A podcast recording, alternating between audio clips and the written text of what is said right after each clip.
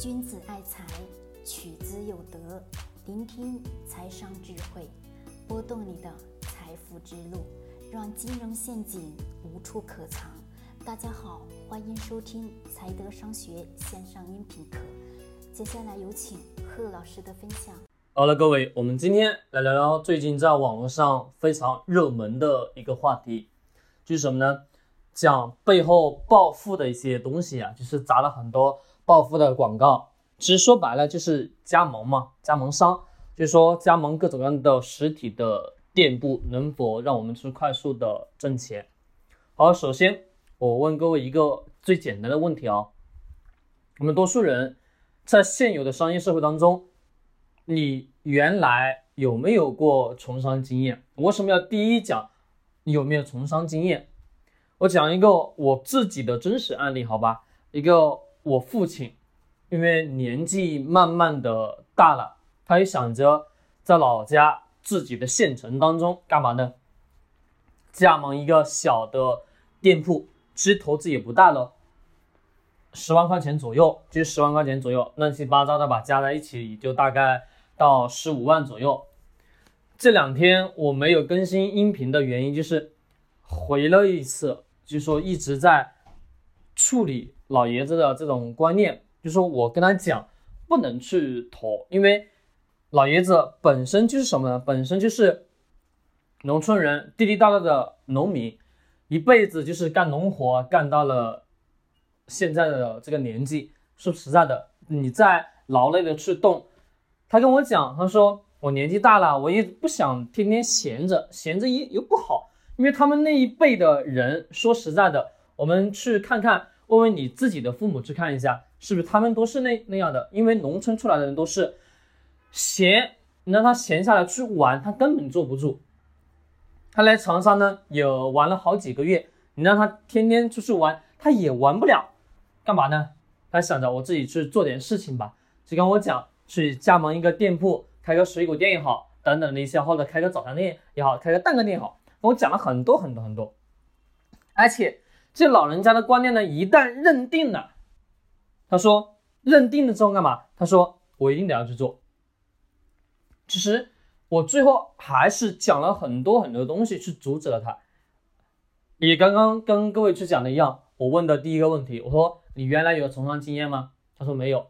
那么好。我又问他，我说原有的这个店铺的现有的这个地址，这家店铺为什么关闭了？他为什么得要去转让？这个店铺的背后的逻辑是什么？他经营不下去的原因是什么？他跟我讲，是因为人家家里忙不过来，要照顾老人等等的一些，哦，很多的一些理由吧，算得上说是叫什么？算算得上叫。顺其自然还算合理的理由，好，这是一个最基础的啊。刚刚是两个问题，对吗？好，再问一个问题，他开的这个小的店铺在什么地方？在我们的那个县城里面，在县城的市场当中，我们这几年不是说这几年吧，是今年开始流行的，对不对？在流行在讲要把市场下沉下去，就说未来消费力都是在。三线以下的城市，对吗？是所有人都在这么去讲，我们流量要下沉。但是说实在的，大家还记不记得我曾经讲过？我说底下的人都没钱，谁给你去消费呀？对吧？说白了，为什么说在未来十年、二十年、三十年、四十年、五十年以后，三四线以下的城市会变得越来越贫穷？为什么，各位？其实非常简单，因为从人群的特性的点去做个分析，非常简单。为什么？因为那些人在农村待着的，在那个县城待着的人，一般是什么人？他说都是年纪很大的人，年纪很大的人群吧？对，年纪很大了。你说他们买一个东西，买一个产品，是不是能用大半辈子？对吗？会吧？那能用大半辈子这种人，是不是？你说那购买力能上来吗？各位，上来不了。购买力上来不了，地方的经济能不能上来？不能。地方经济不能上来，你说这个城市它会变得更好吗？不会的，因为在我们父母的那一辈，你想想，他们年纪是从什么那个年代时代潮流，慢慢慢慢一直往前去推进所过来的人，他们的观念形成了。说实在的。我们多数的父母是买了很多很多的衣服，买了很多很多的鞋子，他们也都舍不得穿，舍不得扔啊。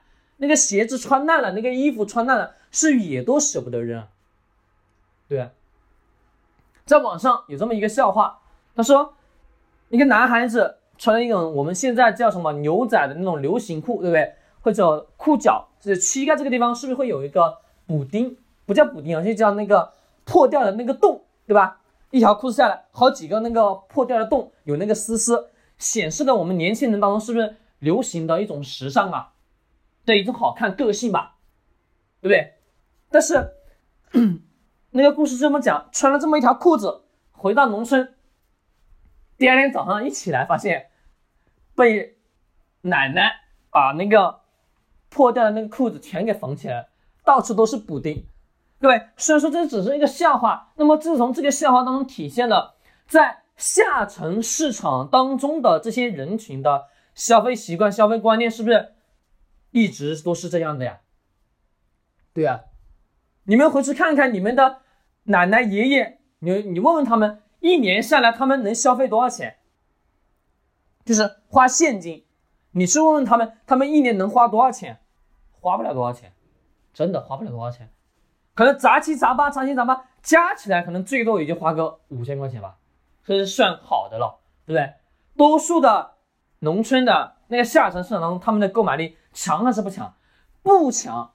大量的人在讲流量要往下沉，市场在下沉市场，那不是扯淡吗？各位，大家清楚了吗？对啊，消费力上不来。那么我父亲说要去开这个店，我坚决去反对。刚好最近呢，把他的观念转过来了，安安心心的不开店了，不开店也开始干嘛？不折腾了，不折腾呢，就是让他休息吧，好好休息，让他出去旅游，拿了这个钱，拿了这开店的钱，自己出去怎么样玩都可以，只要他开心快乐了就行。对于我来说，什么无所谓？为什么？他们已经辛辛苦苦大半辈子了，该享受的时候的确是得要去享受吧，全国各地去走走，去看看，挺好的。我真是这么去觉得。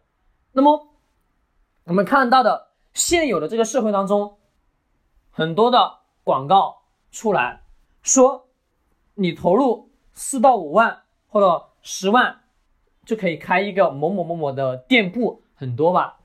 对。那么我前面讲我自己的我父亲的亲身经历，我在分析了整个市场的下层的人群，我们能判定能不能做啊？不能做好，这是讲了什么？按照市场的角度去看，对不对？啊，在县城可能开的确是不行。那么好，贺老师，我们能不能在咱们的一线城市的店铺去开呢？各位，行还是不行？我能告诉你的正确答案是什么？不行。好，我先来讲讲为什么不行啊？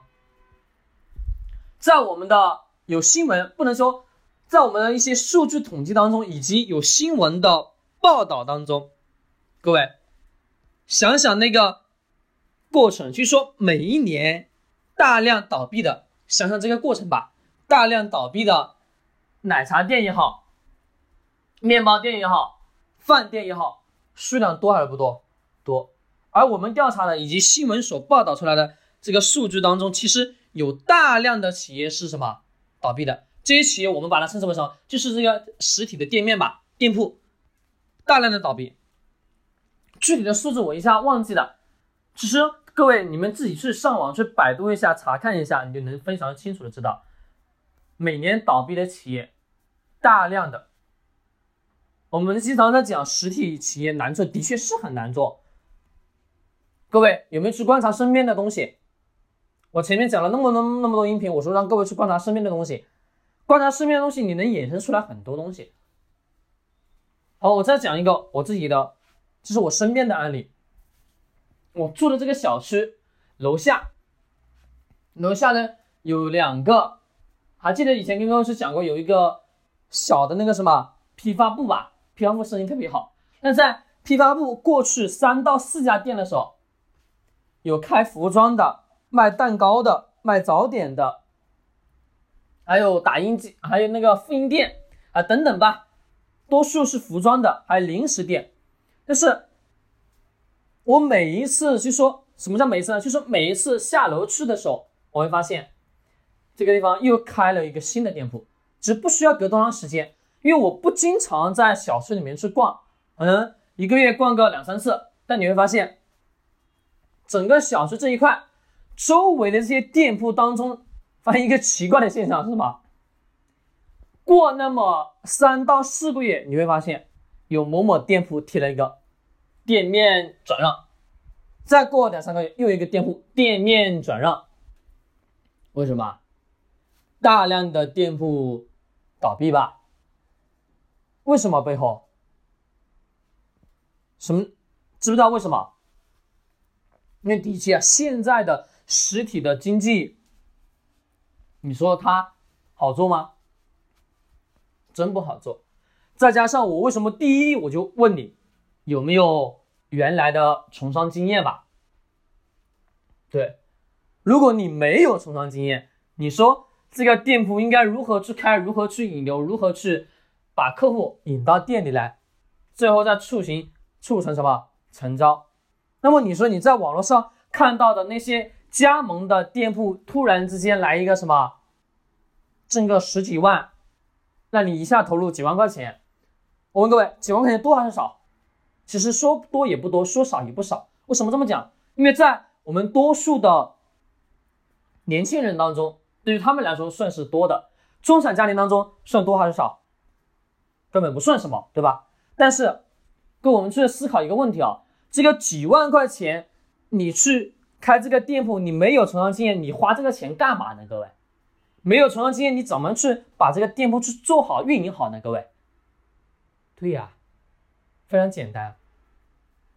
我们在网络上看到的网红店铺，是因为网络的流量所带动起来的，对吧？那么我们能不能去加盟一个网络的这种网红店呢？行还是不行？各位，行还不行？行，行还是不行？我刚刚讲了一个行，对吧？各位真的是认为行吗？不行。我专门去观察过一个叫蛋糕店，各位应该肯定听说过，叫南洋师傅，听过吗？蛋糕店就是用那个蛋的，呃，蛋清蛋黄的那种蛋糕店蒸出来。第一次吃，我真不觉得那个味道有多好。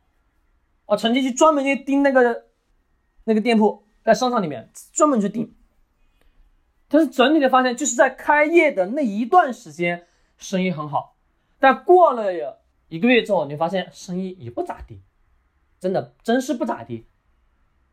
那每天能卖出个四五百份吧，刚开始的时候生意很好。四五百份三十块钱一份，各位生意好还不好？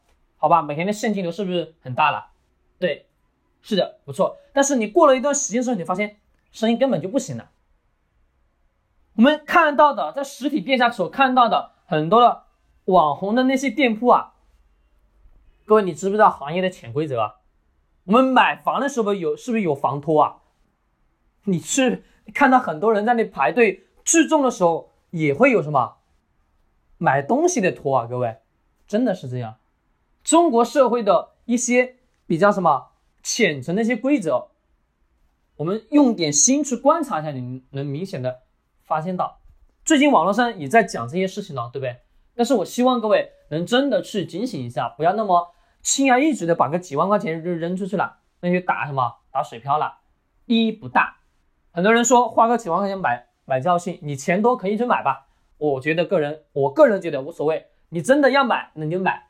但是说实在的，讲完这些之后，我们都能感觉到很多东西，不是说我们想象的那么美好。别人给你讲的说某个东西能快速的暴富，那不可能的事情。我从来不讲什么快速的暴富，因为在我的观念当中，我只需要知道一点，什么东西，按照自然规律去做事情。一分耕耘一分收获，老祖宗留下的东西，老祖宗留下的智慧，真的，我靠双手，靠我的智慧去挣来的财富，踏踏实实的帮助别人，踏踏实实的去挣我该挣的钱，这是什么？我应该所得到的钱，对吧，各位？别人讲你什么快速的暴富，我真不觉得那个能让我快速的暴富。还是一样，虽然互联网的时代能让我们快速去挣到钱，但是前提条件，我依然重复我以前的观点。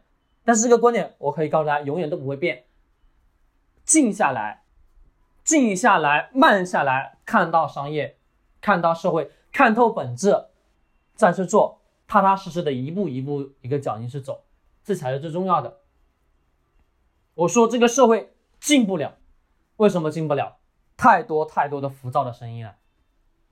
我希望经常听我的音频的朋友，我们的老学员也好，新学员也好。我希望你能真正去静下心来。世界上虽然有很多造富的神话，但切记，我们每个人都是平凡人。你不要奢望那件事情能发生在你身上，而是什么？静下心来去看到属于你的机会，一步一步去走，一步一个脚印去做，那才是最重要的。当你没有一种经验的时候，慢慢的去积累，别着急。其实到了现有的这个商业社会当中，你说让各位去学一门手艺，其实我个人觉得真的非常必要。一门手艺能保证你干嘛？能保证你不会饿死。再慢慢去积累其他自己的个人能力。好了，各位，我们今天到尾部这里稍微有点扯得远了，但我希望我讲了这么多我自己的父亲的案例，我是观察到身边店铺的案例，只是你们自己去看看。身边的很多很多的一些案例，你都能发现，并不是说我们想象的那么美好的，懂吗？真不是，做生意不是你想的那么简单。要真的那么简单，世界上想要做生意的人全都把生意做成了，不是的。很多的加盟商、加盟的网红的，只是为了是挣你的加盟费，多数都是如此，几乎很少很少有起有那些。加盟的店铺是踏踏实实做的，多数都是为了骗人的。我讲一下啊，广州这种公司特别多，真是如此。好了，各位，哦，今天讲了这么多，我希望能对你有所启发。我也希望正在什么，正在想要去代理某个店铺或者某个品牌要去开店的，可以在我们的下方专栏去留言，我们会有工作人员跟各位去沟通交流。其实你听完这个音频，你也能感觉到我不应该再去做这件事情了，对吗？好嘞，今天聊到这里，喜欢点击收藏或者转发。君子爱财，取之有德；学财商，找财德。